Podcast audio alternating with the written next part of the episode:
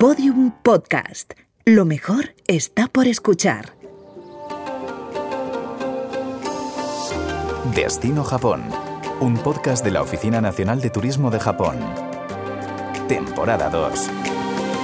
Con Marta Delvado.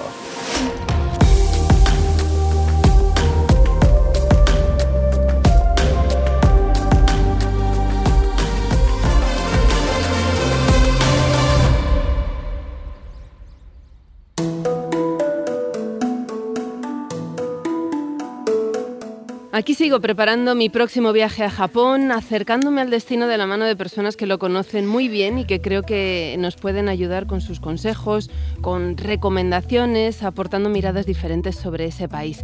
Hoy charlamos con Amaya Arrazola, ilustradora, vasca, creativa en todos los palos además, porque hace murales, diseña ropa, calzado, eh, hace ilustraciones. Creció disfrutando de películas de animación y de multitud de series japonesas que nos eh, transportaban a lo que se siente como un universo distinto. De hecho, tiene publicados varios libros, dos de ellos inspirados en la cultura japonesa, Wabi Sabi, Totoro y yo, de los que hablaremos más adelante. Amaya, bienvenida. Hola, ¿qué tal? Buenos días.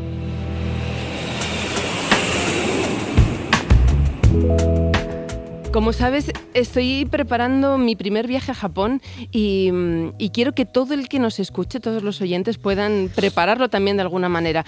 ¿Cuántas veces has estado tú en ese país? Eh, yo he estado dos veces. En tu primer viaje, por empezar por el principio, ¿qué fue lo que te llevó a viajar a, a Japón? ¿Fue tu parte viajera? ¿Fue tu parte más artística? Bueno, yo siempre había tenido una relación muy especial con Japón, bueno, desde la distancia, mm. porque en su día cuando, me fui de Erasmus a París y tenía como una serie de créditos de libre elección que había que elegir y, como no teníamos otra cosa que hacer, pues cogimos japonés. Mm. No aprendí nada, pero sí que me dio, me dio como un, un punto de partida para interesarme por el país. Y luego empecé un poco a ver, pues estas cosas que te llegan, ¿no? Que pues, sobre todo a mí, bueno, yo como, como has dicho, trabajo como ilustradora, soy muralista, entonces, bueno, todo lo que es el tema gráfico, el mundo visual, me, me llama mucho la atención y como ellos tienen una, una, imaginario visual tan potente, pues supongo que también había algo que, que me, que me, llamaba, ¿no? Y mm, es muy curioso porque me ha marcado mucho, no solo a nivel personal, sino también a nivel profesional. ¿Por qué? ¿Qué es lo que, que pasó en ese primer viaje? ¿Qué lugares visitaste o qué fue lo que más te llamó la atención en ese momento? Pues sobre todo la sensación de deslocalización quizá, ¿no? El, realmente estar en un sitio completamente diferente de aquí. Ahora, ahora cuando viajamos nunca tienes esa sensación como de, de, realmente de perderte. Y en cambio, yo cuando fui por primera vez aquí en este viaje a Japón, desde luego encontré una desconexión total de lo que, de lo que yo vivía en mi día a día. ¿Qué lugares visitaste en ese primer viaje? pues estuvimos en Tokio, estuvimos en Kioto, luego fuimos hasta mm, fuimos al Monte Fuji, eh, fuimos a una ciudad que se llamaba Okayama porque era un poco estaba un poco céntrica y desde ahí pudimos movernos hasta Nagano. Y mm, eh, también descubrimos el pueblo de Nara con todos esos ciervos y luego volvimos a pasar otra semana en Tokio. Es que hay tanto que ver que cualquier, o sea, da igual el tiempo que pases que va a ser poco. y esa experiencia dices que, que, te marcó hasta el punto de que pediste luego una beca para realizar ese mural en, en Matsudo, muy cerquita de Tokio. ¿Qué, supuso eso para ti? Pues yo fui allí, aluciné y entonces encontré estas becas, ¿no? Que esta beca, que es de, se la, hacen unos chicos, son unos chicos junto con una especie como de asociación de vecinos, ¿no? De, la ciudad de Matsudo, que es una pequeña, pequeña entre comillas, ciudad dormitorio de Tokio de 500.000 habitantes, en el que había una antigua tradición en la que tú eh, eh, pero que viene como de la época medieval, que era en plan que los artesanos dejaban algo de su artesanía y a cambio les daban alojamiento y comida. ¿Cómo, cómo es ese mural? es gracioso porque, claro, yo cuando tú haces murales siempre hay como un poco de, de, improvisación que nunca sabes bien cómo va a funcionar, pero allí no, ¿no? Tenía que tenerlo todo ultra cerrado, el boceto, todo. Entonces, si no recuerdo mal, era había una chica que era yo que estaba abrazando como una especie de dos, dos dos figuras, una que es un corazón y otra que es una especie de zorro con nueve colas, que es como como la representación de la sabiduría.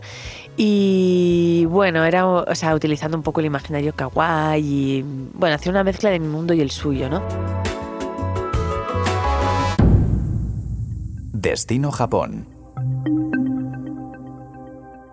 El arte en Japón se manifiesta en múltiples disciplinas y muy posiblemente uno de los mejores lugares para obtener una mirada amplia sobre la historia del arte, artesanía o restos arqueológicos de Japón sea el Museo Nacional de Tokio.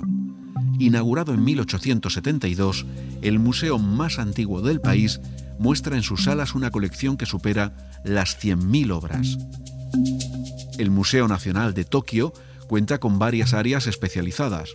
Por citar alguna, en la Galería de los Tesoros de Horyu-ji se conservan y exhiben cerca de 300 tesoros donados a la familia imperial japonesa a finales del siglo XIX por el templo Horyu-ji de Nara, incluyendo espadas y armaduras centenarias. Y si te interesa la artesanía, encontrarás zonas dedicadas a la cultura, la cerámica y los textiles japoneses. En total, son seis estructuras rodeadas de jardines, entre ellos uno de estilo tradicional japonés, abierto al público en primavera y desde mediados de otoño hasta principios de invierno, con casas de té en las que participar en ceremonias tradicionales, lecturas de haiku y otros eventos. Comprobarás que no se trata solo de observar el arte japonés, aquí podrás vivirlo.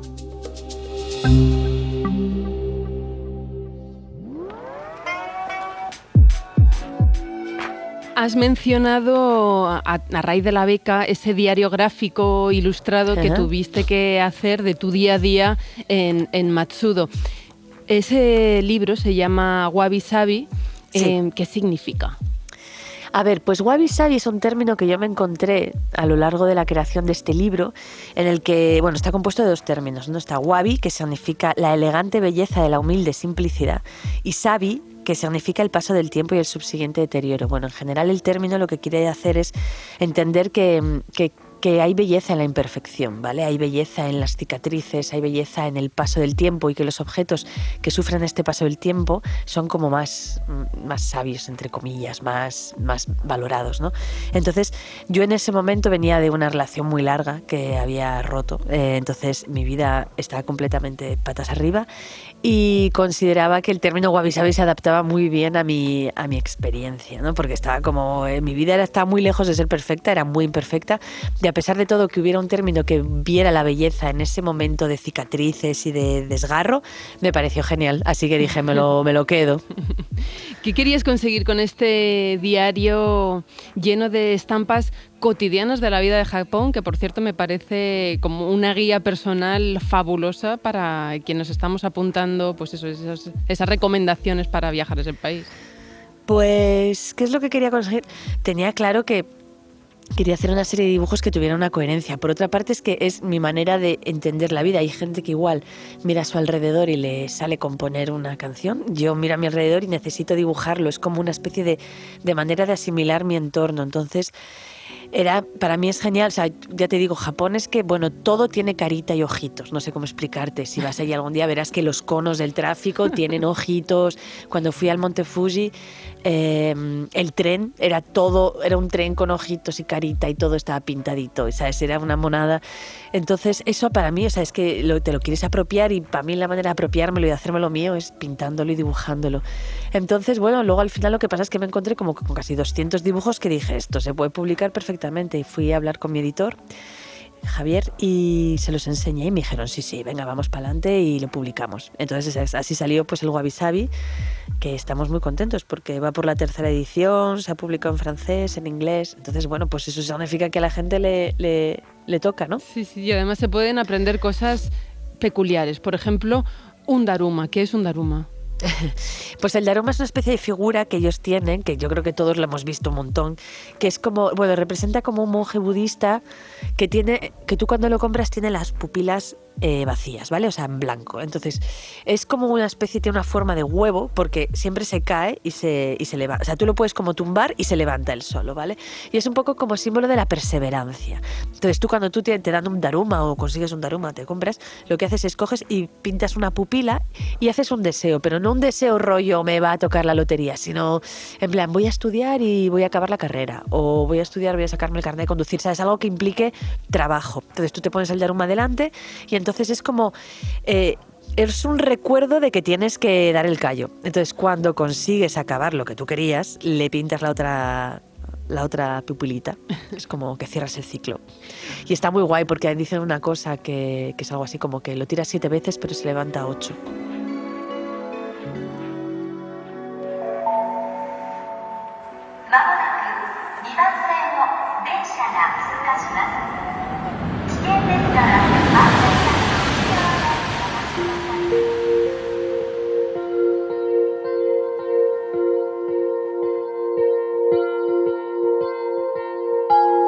Tú te alojabas en Matsudo, eh, que forma parte de lo que se conoce como el gran área de Tokio. ¿Cómo te movías por, por la ciudad? ¿Y qué puedes comentarnos del transporte público en Tokio para saber cómo nos podemos mover por allí? Bueno, pues una maravilla. O sea, yo realmente, esto al principio te da como mucho miedo porque, bueno, allí no, no es como aquí que solo tenemos una línea de metro, ¿no? Allí tienen, tienen varias, porque, y aparte todas de diferentes, como diferentes propietarios, diferentes empresas. Entonces, hay una serie de líneas, por ejemplo, si tú vas allí como como a moverte por el, por el país, te compensa cogerte un Year Pass, que, que, bueno, esto es como el de primero de viaje de Japón, que tú puedes coger el Year Pass este para poder montarte en trenes, en el tren bala, y te permite coger una serie de líneas dentro del metro de Tokio, ¿no? dentro de lo que es el, el... Pero otras no. Yo como cuando ya fui con la beca solo me iba a quedar en Tokio, iba con unas tarjetas prepago. Iba que, que ya te, pues como las de aquí, ¿no? Tú compras la tarjeta y la vas, pre- la vas cargando y puedes hacer una serie de viajes. Y nada, pero es muy fácil, es muy guay porque yo iba como muy asustada diciendo no, iba, no voy a entender nada. Claro. me- pero, pero qué va, allí luego enseguida te mimetizas y mm, Ana, tienes que tener un poco de observación, obviamente te perderás un par de veces, pero la gente luego también es muy correcta y te ayudan, eso es lo primero. Y como es un lugar bastante seguro, eh, tampoco te va a pasar nada. ¿También para Y- viajar sola? Yo creo que sí. Yo creo que sí. Yo estuve allí sola y nunca jamás tuve ningún tipo de, de sensación de... Y no soy un inconsciente. O sea que yo creo que, que si hay un lugar donde se pueda viajar sola, yo creo que es Japón, desde luego. Ah, eso y lo que te contaba. Y luego están las máquinas estas para cargar las, las tarjetas prepago, que al principio eso te puede dar como un parraque. Pero bueno, luego ya encuentras a Que alguien... tú cuentas sin- en tu libro Wabi Sabi. Sí, sí, que dices, Dios mío, no, eso todo en japonés, dices. Pero bueno, luego enseguida, o sea, te puede venir alguien, pides ayuda, te la cargan y una vez que ya ves el caminito de, la- de los botones, ya lo sabes hacer tú solo, Mm. ¿sabes? O sea que... Me has contado antes que has conocido otras ciudades como Kioto o Hiroshima.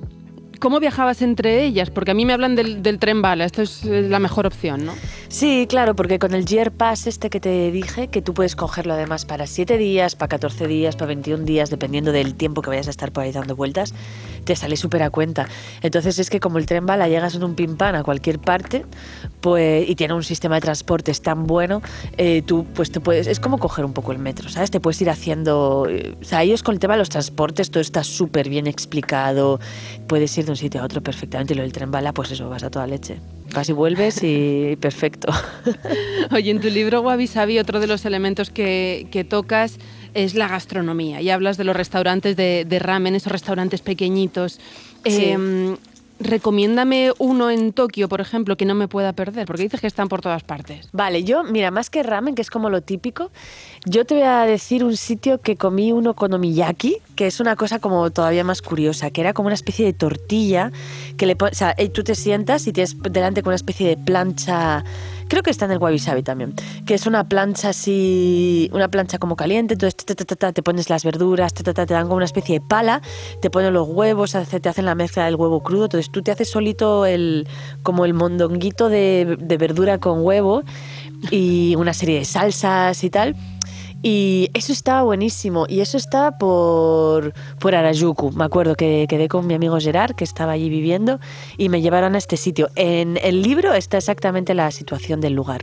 Este, este es mi recomendación del okonomiyaki, sí. Claro, y eh, otra de las cosas que cuentas en el libro, y ahora entiendo por qué dices que todo tiene ojitos, es que, por ejemplo, tú te vas a pedir un té y te lo sirven con una Hello Kitty, de este es un dibujo flotante de Hello Kitty, o las cajas, las típicas cajas bento con arroz eh, en forma Sí. de Pikachu. Está todo, mm, tiene referencias a las ilustraciones japonesas. Sí, todo es como muy gráfico, pero un, un- o sea, un, un grafismo infantilizado, quizá podríamos decir nosotros, ¿no? Pero para ellos no es una cosa infantilizada, sino que todo este movimiento kawaii surge como una forma de rebelión y entonces es muy guay porque a nosotros nos llama muchísimo la atención, igual para ellos es más normal y lo tienen más asimilado en todos sus estamentos de la sociedad, pero para nosotros, tú imagínate, te pides, pues eso, lo que tú dices, un té y de repente te aparece que la espumita forma la Hello Kitty, pues es que dices, Dios mío, o sea, me muero.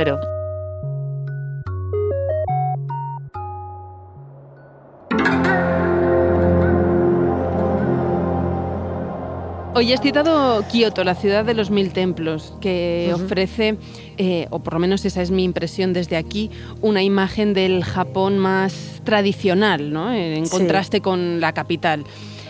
¿Qué, qué aconsejas tú que, que tengamos en cuenta para, para disfrutar esa ciudad? ¿A qué rincón hay que, hay que visitar sí o sí? Yo para ir a Kioto lo que hay que hacer realmente es como cambiar, o sea, ser consciente que Japón tiene como eso, dos, dos, dos son, son dos lados de una misma moneda, ¿no? Tenemos el ultra super requete moderno de los neones, Akihabara, tal, el manga, eh, las luces. Y luego está, pues, ¿sabes? El, lado más tradicional, el, me hace mucha gracia, pues eso, la admiración del bonsai, la admiración de una planta que florece, ¿sabes? Que es algo como que puede parecer muy contrapuesto, pero que a ellos forma parte de lo mismo, ¿no? Es un solo país. Entonces, eh, pues Kioto representa un poco más esta parte, ¿no? Yo, aparte de ir a esto de lo de los templos, estuve también en un bosque de bambús precioso y, y dicen, bueno, que es allí donde puedes ver a las, a las geishas moverse, más Hmm. en Kioto que en, que en Tokio, sí. ¿Y las viste? Yo no, no, no, no tuve esa suerte. Destino Japón. A las afueras de Nagoya existe un lugar en el que visitar la casa de Mei y Satsuki, visitar al robot soldado Laputa y pasear por el bosque Dondoko, todo dentro de un mismo parque temático, el Parque Ghibli.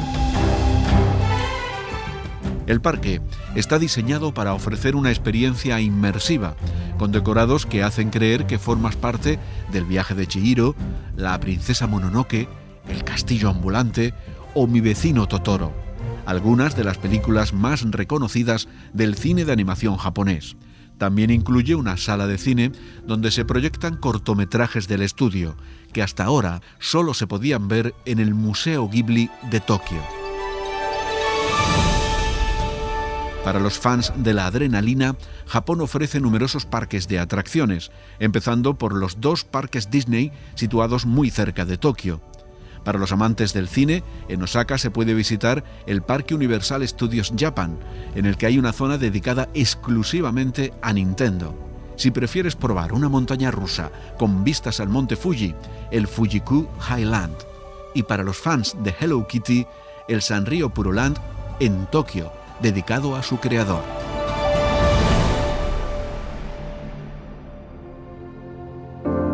Hablabas de que es el, el país de las imágenes y claro, tenemos que hablar de, de Miyazaki, del animador, director, productor, guionista y cofundador de los estudios Ghibli, que es toda una referencia mundial. Eh, Miyazaki es el creador de Totoro y precisamente Totoro tiene una presencia clave en tu segundo libro, Totoro y yo, que Sí. se ha publicado recientemente, que es una biografía ilustrada de Hayao Miyazaki, pero que tiene tu visión muy personal.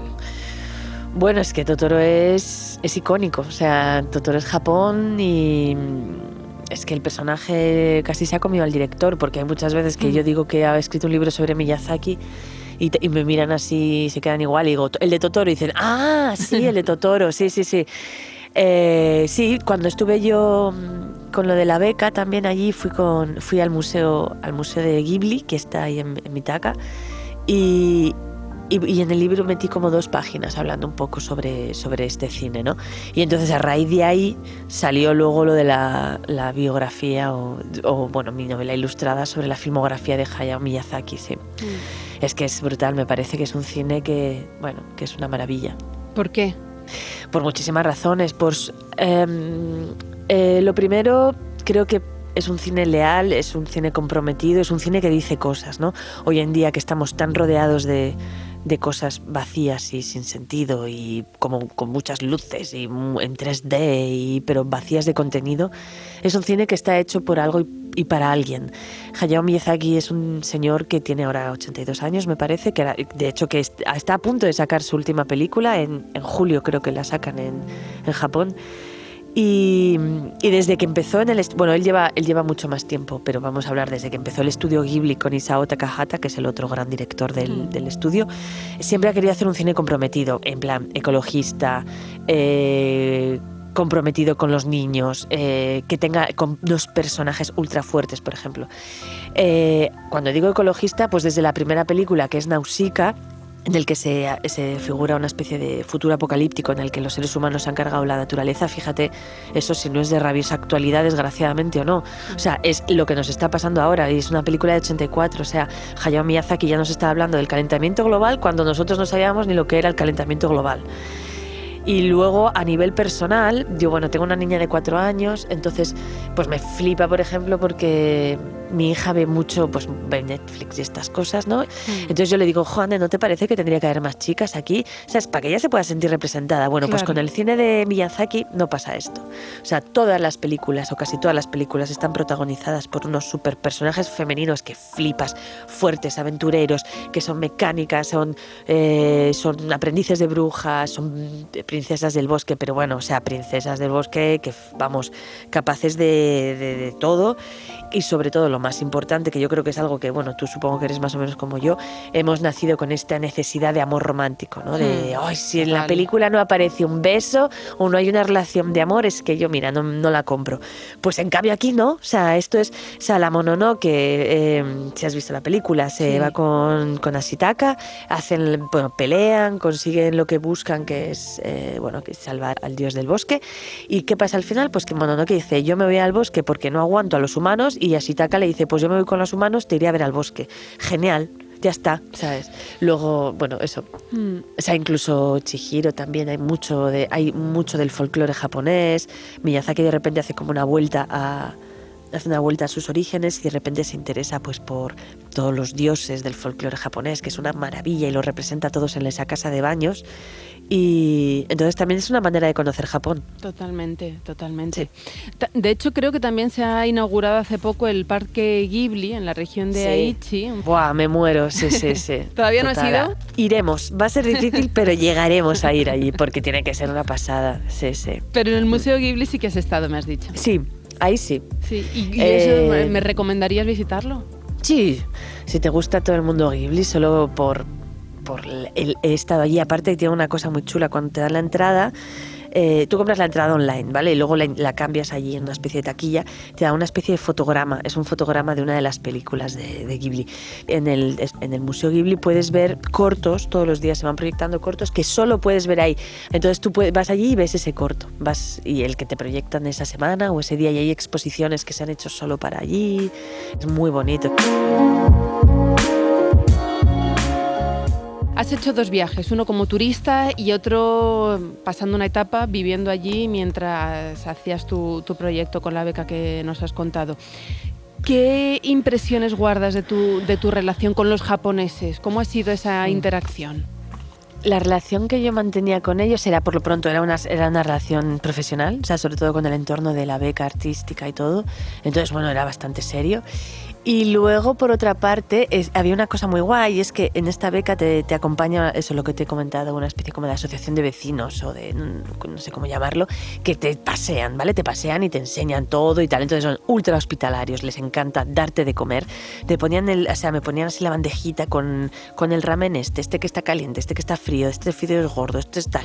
Y la verdad que la relación fue súper cordial. Muy, al final te adaptas, te adaptas a ellos, a su a su ritmo, ¿no? Pues como cuando viajas a un sitio donde las cosas son más despacio, que acabas tú también más tranquilo. Claro, al final hay que como- entender los códigos ¿no? Sí, del lugar que visitas. hay que entender los códigos. Por eso, bueno, tú cuando viajas siempre vas, o sea, no vas, no vas como una pisonadora, ¿no? Con tu manera de ser y yo soy así, sino que miras un poco a tu alrededor. Al principio, bueno, cuando se te pasa el jet lag, pues vas entendiendo un poco las normas de, pues de, ellos se no hay dos besos, no se saludan. Bueno, el, el día que me fui el día que me fui me acuerdo que uno de ellos sí que me dio dos besos, pero en plan ya, o sea, como una cosa súper que le pareció graciosísima a él, ¿sabes? Allí no se dan dos besos. ¿Y cómo hacen? ¿Cómo se saludan? Así con la típica reverencia, así. No- no hay contacto la cabeza. No, no hay contacto físico. Bueno, igual se dan la mano, ¿no? Bueno, ahora con el COVID igual ni eso.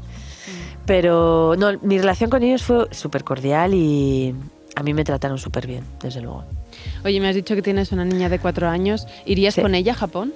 Jo, claro, por supuesto. Además, ahora ya, ahora ya que sí que se puede viajar, porque hay como, o sea, puedes viajar con un niño hasta que tiene un año, luego de los dos a los tres es inviable porque no hay manera de entretenerle en el avión. Y ahora que ella ya es un poco más mayor, ya, ya me veo capaz de meterme en un vuelo de estos con ella, me encantaría. ¿Y alguna actividad, algún lugar concreto a la que, al, al que la llevarías? Por, empezando por el Parque Ghibli seguro. Y, ay, no sé, cualquier cosa. Es que pasear allí es increíble. O sea, es que no hay que hacer nada. O sea, todo el mundo dice, ay, es que es muy caro Japón. Bueno, pues, o sea, hay- tienes que hacértelo para tu... A ver, no tienes por qué estar de restaurante todos los días, ¿sabes? Y pasear, es que pasear, yo solo pasear ya es, es, es increíble. Mm. Todas las luces, todo ese imaginario, los diferentes barrios, bueno, es que es increíble, sí. Pues Amaya, muchísimas gracias por ayudarme, por ayudarnos a, hacernos una idea un poquito mejor de, de lo que encontrarnos o de lo que hacer cuando, cuando llegue a Japón. Muy bien, pues espero que te guste tu Japón. Seguro que sí, ya te contaré. un abrazo, Amaya, gracias. Un abrazo. Destino Japón. Un podcast de la Oficina Nacional de Turismo de Japón. Una producción de Podium Podcast ya disponible en los principales agregadores.